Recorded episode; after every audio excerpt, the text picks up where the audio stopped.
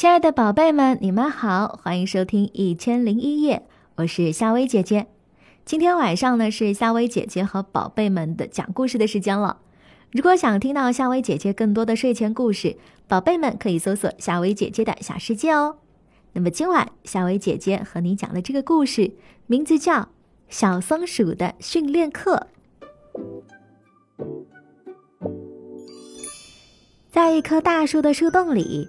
住着松鼠妈妈和小松鼠四兄弟。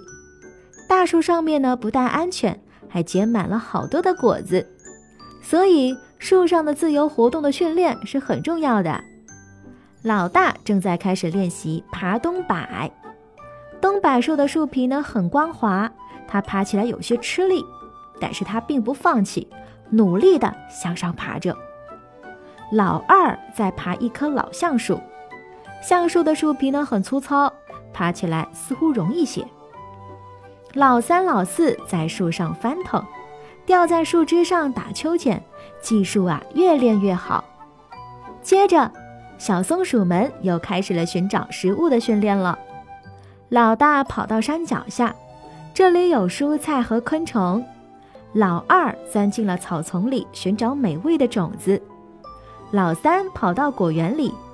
摘找一颗桃子吃了起来，老四则在灌木丛里找到了新鲜的鸟蛋，他们吃得饱饱的，还把没吃完的食物塞到嘴里带回家。第二天，小松鼠们又开始和妈妈学习盖房子了。老大爬上一棵柳树，发现一个空着的树洞，他用树枝和树叶将这里掩盖起来，做成一个家。老二和老三呢？他们在大树下挖自己的新家。老四在石头中间做了一个家，房子很快盖好了。松鼠妈妈很开心。孩子们，你们终于长大了。从今天开始，你们就要去自己盖的房子里独自生活了。记住啊，在冬天来临之前，你们要准备好过冬的食物，知道了吗？小松鼠们认真的听着妈妈的话，不停的点头。好啦，宝贝们，今晚的故事就讲到这啦。喜欢的话，记得给夏薇姐姐点个赞哦。晚安，宝贝们。